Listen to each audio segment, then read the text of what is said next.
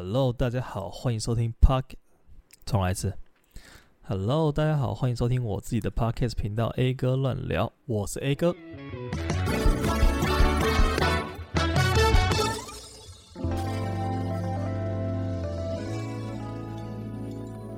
今天是一个很特别的一天，为什么这么说呢？因为今天我在的地方居然下雪了。大家知道爱尔兰不是一个很容易下雪的国家。那个伊恩就是我这个好妈吉，他来爱尔兰已经六年了，六年多快七年了，应该吧。然后他只遇到过一两次像这种有积雪厚度的大雪，其他时候都完全没有见过。然后我的室友，就是我现在住的地方的室友，来两年多了，从来没有看过下雪。所以这东西，与其说它是一年一度的下雪，更不如说它是一个很稀有、很稀有的一个场景。反正爱尔兰它虽然说是一个高度、高纬度的国家，但它平常就是下大雨跟刮大风而已，然后还有有点冷的天气，它其实并不会下雪的。但是我们今年来，居然能够让我遇到这个下雪的场景，我觉得这应该就是今年的唯一一天或者是两天之类的吧，就感觉它完全不是一个非常非常。呃，很常出现的场景，结果竟然被我遇到了，真的是有够幸运的。然后今天早上遇到的时候，我就赶快跑回去房间里面跟 Ivy 说：“哎、哎、下雪了，赶快出来看！”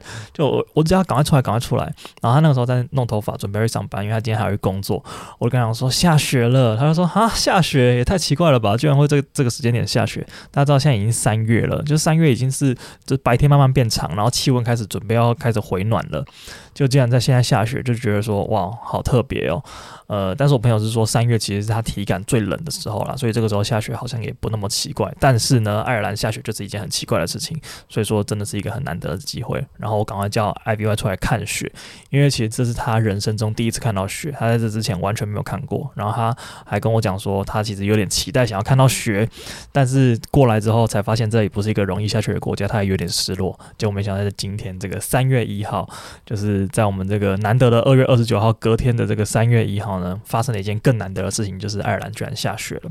然后他就很兴奋，赶快拿手机起来录啊，然后我也是拿手机起来拍。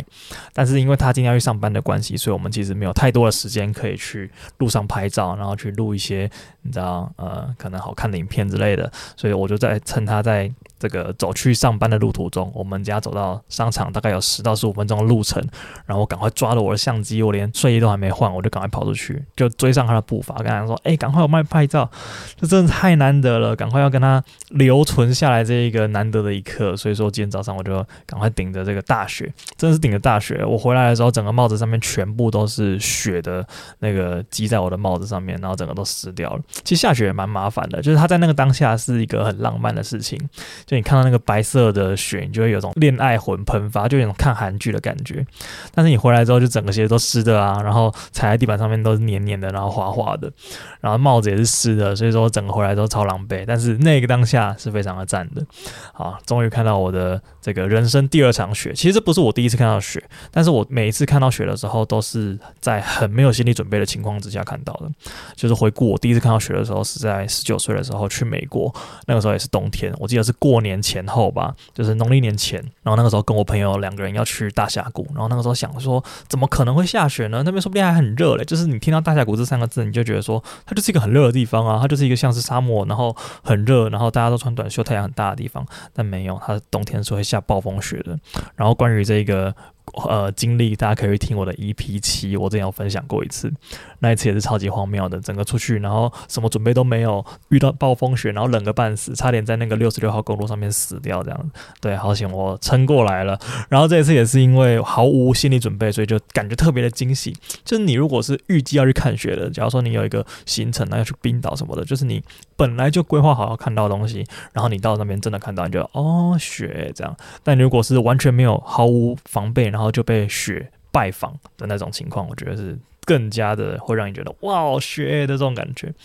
对，就是很有趣。呃，尤其是对于一个身在生活在南部，在冬天从来没有穿过长袖的人来说，雪更是一个让人期待，就是会让人家充满希望的一个东西啊。对我来说，对，所以今天是非常开心的一天，然后也非常的特别，分享给大家。如果大家有兴趣的话，可以去看一下 我的新的动态，我都有拍一些雪景。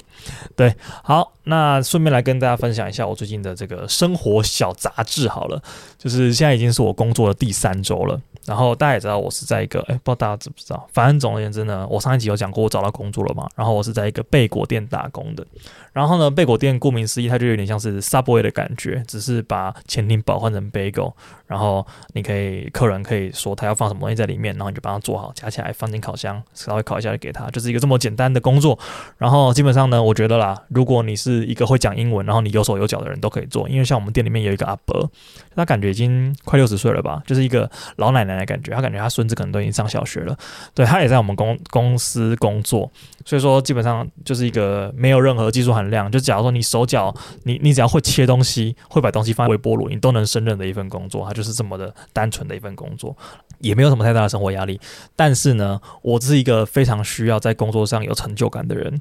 呃，应该不是说只有我这样子啦，应该大家都是这样子吧？我觉得，就是大家应该都很喜欢在工作上面遇到一个很复杂的事情，然后你想尽办法把它解决，然后解决完之后就有一种哇，终终于有一种就是任务成功的感觉，就是那个是非常有满足感的。对我来说更是这个样子。所以说我对于那种一成不变的工作，例如说每天到公司，然后把背锅切开，然后把菜放进去，然后把它放一微波炉里面，就是这种一成不变的工作，我会比较没有那么有。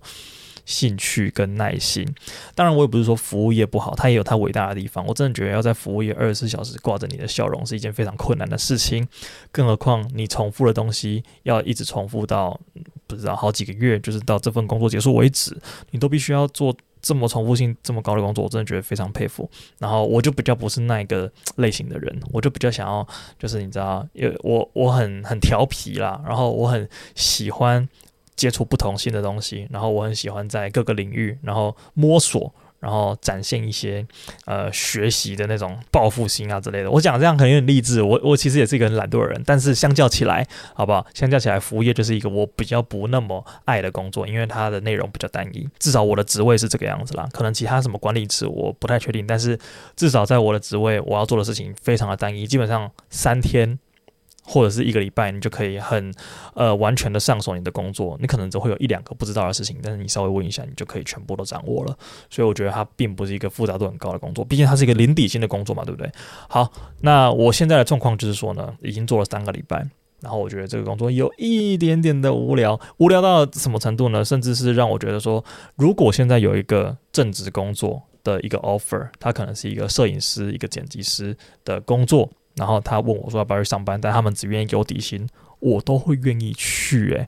就是这个时候已经不是钱不钱的问题，当然钱也是一个很重要的考量，但是他可能变成我的第二考量。就因为我现在这边在这边的身份是一个打工度假的身份嘛，所以说我当然是以这个体验生活大于工作经验为主，我可能就不会那么在意这个薪水的部分。假如说有一个更有趣、更有挑战性的工作，我真的会为了那个工作体验而放弃我现在的工作，然后去做那个工作。但是我觉得，呃，怎么说，就这这应该是我的一个。呃，工对于工作的一个想法啦，因为我还是知道有很多人他们是那种所谓的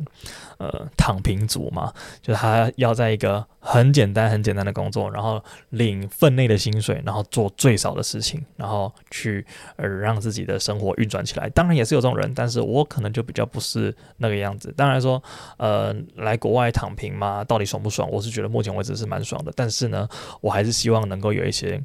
呃。有挑战性的事情发生，当然不是说那种啊，这个工作好难哦，我好想死哦的那种，就是被压榨的挑战。但是，对，我希望可以再更有趣一点点。那当然现阶段。就是你知道，呃，走一步算一步的感觉，因为其实薪水也是有在领啦，所以生活还是过得下去。那就看之后会有什么不一样的事情发生，我是有点期待啦，因为我现在还是有在骑驴找马，就是找看看有没有不一样类型的工作或者是兼职。然后，呃，虽然说这个工作是有点无聊，但是还是有发生一些有趣的小事情。例如说，前两天我就遇到一组中国客人，然后其实在这边遇到的亚洲客人真的非常非常少，不要说中国人，就是亚洲人，连那种呃看起来像是韩国人、日本人的样子都非常非常少。然后我遇到他们之后呢，我就听到他们在稀稀疏疏的在那边讲话，是一个妈妈带两个小孩，一个小男生，一个小女生这样子。然后呃，这个妹妹呢就被派出来点餐。然后他就跟我讲英文，他就说：“哎，Can I have 什么什么什么之类的。”然后他就讲说还要什么 bagel 啊，然后还要加什么菜之类的。然后他就在讲的时候，他妈妈就在旁边：“哎，不要辣椒，那什么呃那个生菜什么那个牛肉来一点什么的。”然后我就听那个小女孩有点支支吾吾的，就是她跟我讲话的时候，她也不太确定。然后他就讲说：“呃，I want cucumber。”然后他就我就说这个吗？他说 no no no no，隔壁那个。我就说啊这个 pickle，然后他说对对对这个。然后我后来就跟他说，因为我听到他们隐约好像有用中文沟通，我就跟他讲说，哎，你说中文吗？然后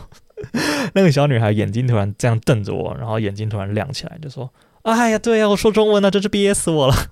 我觉得好好笑，就是在这边，在国外真的会有一种很亲切的感觉。就算他是你知道对岸的中国同胞，但是呢，你还是会有一种觉得哇，找找到一个同文同种的人，你就觉得哎，特别的亲切的那种感觉。然后他就跟我点餐，我觉得哎，帮他服务这样子，我就觉得很好笑。就他那个在国外，然后努力要讲要挤出中文的样子，也让我觉得哇，好可爱那种感觉。对，然后前两天我还遇到一组墨西哥客人，墨西哥客人就比较特别一点，就基本上你在任何的客人身上，你都看不出来他们想要什么样口味的贝果除了墨西哥人以外。因为为什么这样说呢？就是那天遇到一批墨西哥客人，大概有五六个吧。我我也不太确定他们是不是墨西哥人了，反正就是那种呃中南美洲的长相，然后可能有点深色肤色，然后有一些胡子，然后头发卷卷的那种。反正我就是你看到他，你第一个刻板印象就觉得说这个客人一定是墨西哥客人啦，他一定是那种那个地区左右的人。对，然后你看到他之后，你就大概十之八九心里有底，他们会选什么口味的呃 bagel，因为我们店里面最常销售的冠军。应该是一个叫做 Chicken Caesar 的，就是呃有里面有凯撒酱，然后有鸡肉生菜这样子，反正就是一个很很标准的类型。基本上十个人里面有六个都会点这个吧，反正它就是销量冠军，因为它就是最简单，然后在这个呃 menu 的第一个，所以说大家去然后不知道点什么，他就是一定会点这个，就有点像是我们台湾的呃肉燥饭的那种感觉。我不知道这个这个比喻是正确的吗？反正就是就是一个很。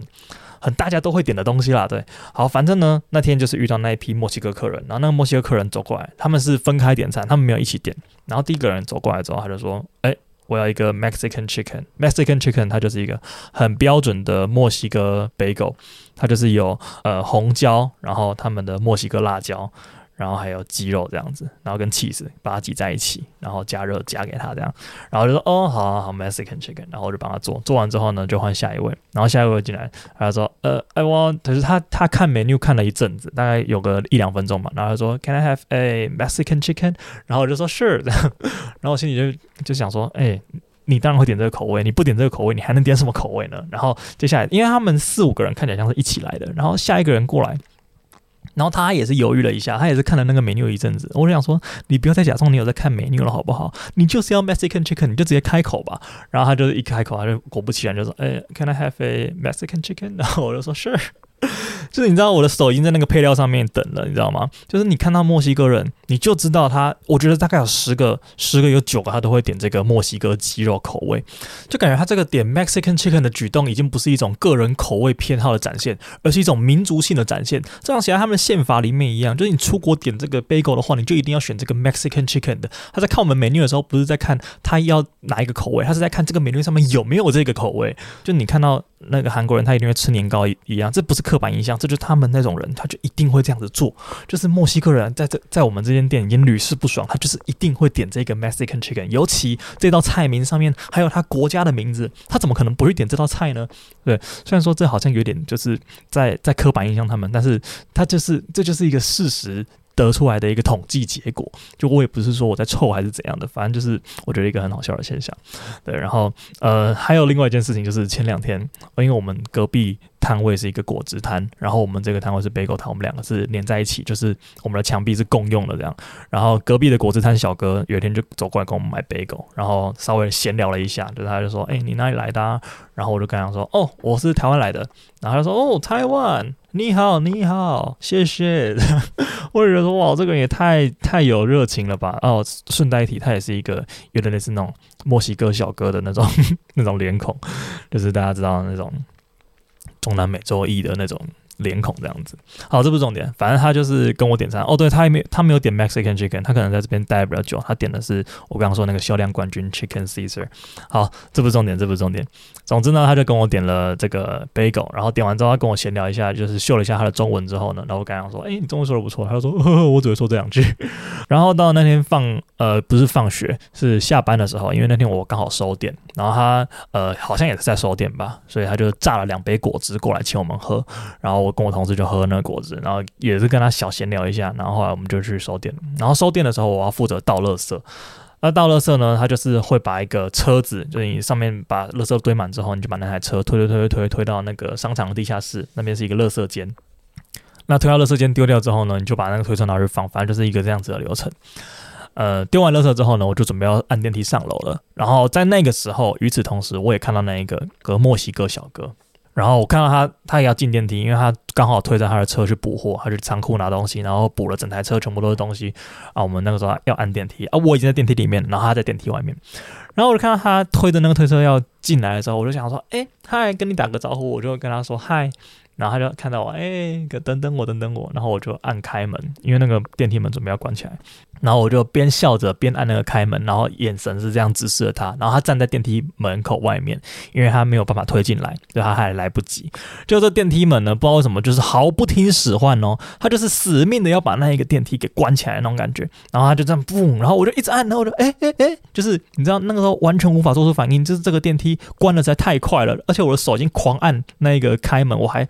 眼睛瞥了一下，我到底有没有按错颗？没有，我就是完全是在按那个开门键，然后那个开门键一直闪，一直闪，一直闪，然后那个门就是直接自顾自的关起来。然后我那时候整个尴尬到一个爆开，因为你如果换到这个墨西哥小哥的视角的话，你就会看到刚刚这个贱人，就是你今天还榨果汁给他喝，然后你还用他的家乡的语言跟他打打了招呼，试出你的友好善意，结果他连电梯门都不愿意帮你按着开门，然后脸还笑笑的，好像一个在嘲讽你的表情一样。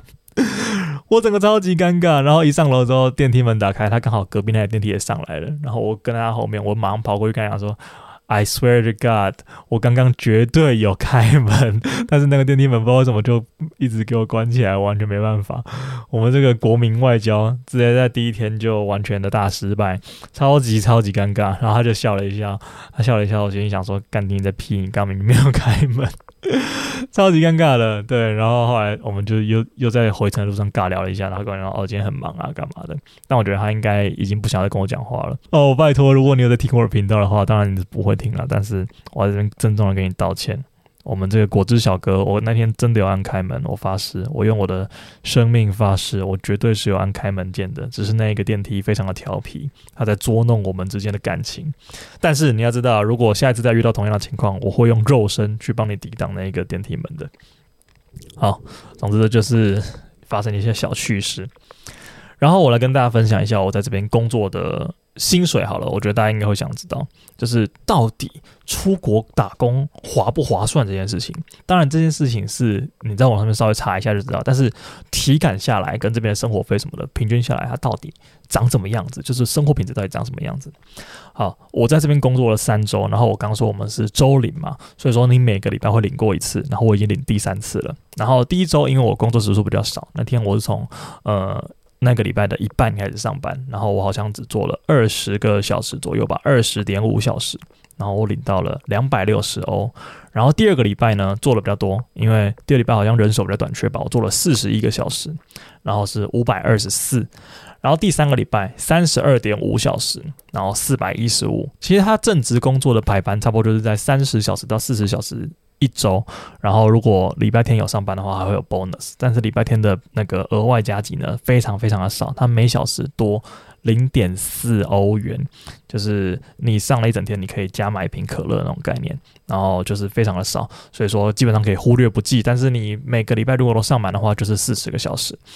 所以说如果你都上满的话，你会赚两千块欧元左右。然后我这样子三个礼拜上下来是一千二。然后一千二呢，这个花费，大家跟大家解释一下，我们这边的房租我已经有跟大家讲过了，就是六百五十块一个人一个月嘛。然后我这个月我记账，我花了九百零六，包含我的房租，所以说生活花费大概就是那么个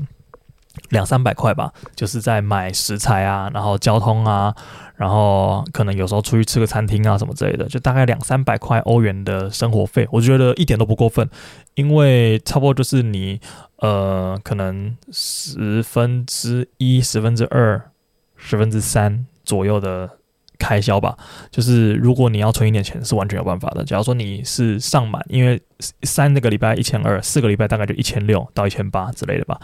对，如果你是上到这个程度的话，那你一个月花大概九百块。你可能可以存个一千块。如果幸运的话，就是你的班都有排到，然后没有任何的意外发生的话，你大概可以存个一千块。我觉得一千块就是一半的薪水了。然后我觉得这个比率的话，算是还蛮不错的，尤其是以一个底薪打工仔的生活来看的话，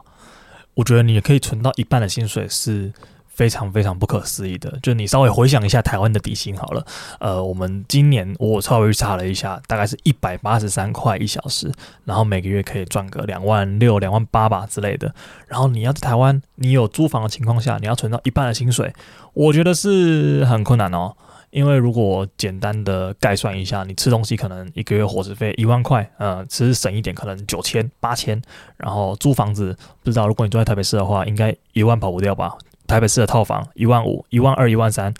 这样就多少了？两万三、两万四，你根本不可能存到一半。所以我觉得这个比率来说的话，如果你想要当一个呃打工仔领底薪的话，非常推荐你来爱尔兰。你只要学会一些简单的英文，甚至都不用会，你可以去中国餐厅打工，在这边以一个底薪仔的呃生活品质来讲，这边确实是优于台湾，因为台湾的底薪真的是有点可悲。在这边的底薪仔，甚至存一下钱还可以买得起房子，你就知道这个差别多大了。在台湾，你如果领底薪的话，我觉得要买房子应该是天方夜谈吧，可能存到。死吧！但在这边市中心的房价，因为可能很靠近市中心，蛋黄区是买不起的。但是我觉得这个各个地方都一样。但是呢，他们也是有那种呃屋况不错的二手房子，然后可能价格在三十几万到四十万，四十万到五十万之间。然后你年薪可能是三万块欧元，那大概就是那么个十年、十五年就可以存到。我说不吃不喝的情况之下，就是十年到十五年的呃你的年薪的倍数。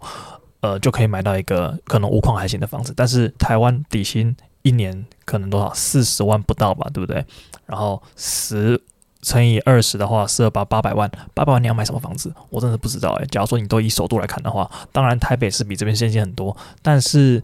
嗯。房子的规格还有房子的价格，我觉得是完全不能比的。所以说，在这边的底薪仔，他们还是有圆梦的机会的。在这边，我觉得又就一种，哎，啊，梦想好像又又可以成真的那种感觉。就是如果你把梦想定位成买房子的话，所以以一个底薪劳工来讲，可以存钱，然后又可以有生活品质，我觉得是完全 OK 的。就是给如果想要来这边打工度假的人的一个参考指标吧，我觉得。但是另外一个很好笑的就是，我来这边之后才知道，原来爱尔兰人他们也是很崇尚去国外打工度假的，尤其是去澳洲。就澳洲感觉已经是一个全球的打工度假胜地了。因为在这边，我就是有时候会刷到当地的一些 reels，然后他就是讲说，呃，为什么爱尔兰的年轻人这么爱去澳洲打工旅游？然后我现在才想说，哈，原来你们也爱去澳洲打工旅游吗？然后他说的那个理由不外乎就是他们这边的薪水太低啊，然后他们这边的工作品质、生活品质。太差啊什么的，然后他们如果要取得这个 work-life balance，就是生活跟工作之间有平衡的话，就是澳洲是一个很好的选择，而且那边你才可以感觉到你真正的有在生活。然后我才想说，哎，你要不要听一下你现在在讲什么？我们这种真正来自血汗大国的劳工，听到这番，就听到爱尔兰讲这番话，就会有一种哇，你现在是在跟我低调炫耀吗的那种感觉。就是其实打工度假也是有食物链的，就是台湾。这可能是底层，然后再来是爱尔兰，然后爱尔兰觉得呃爱尔兰不够好，所以再来就要跳去澳洲。澳洲就是这个打工度假的食物链顶端的那种感觉，大家都想要一层一层往外跳，跳到更好的国家去。就是台湾的呃台湾的人想要跳到爱尔兰啊，赚比较高的时薪，然后爱尔兰想要到澳洲赚更高的时薪。然后我那天听我朋友去瑞士，他说瑞士的平均薪资每个月大概是八千多欧元左右。我想说八千多欧元每个月，那不大家不都百万富翁吗？所以所以就是我觉得。在国内卷一个非常困难的升职机会，你不如直接跳到别的国家，然后去赚更高的币值、更高的薪水吧，至少这样比较实际一点。而且你只要都做一样的工作，你只要当一个底薪仔就可以了。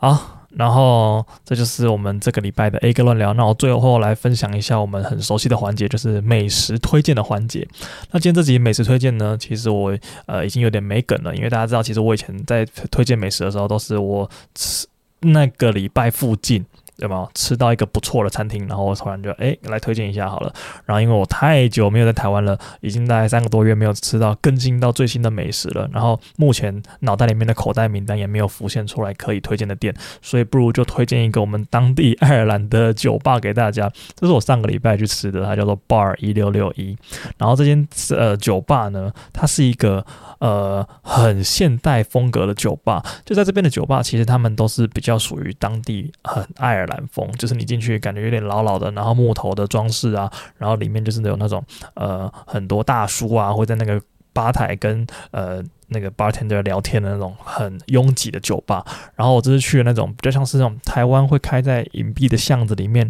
然后里面会有很酷呃很多刺青，然后。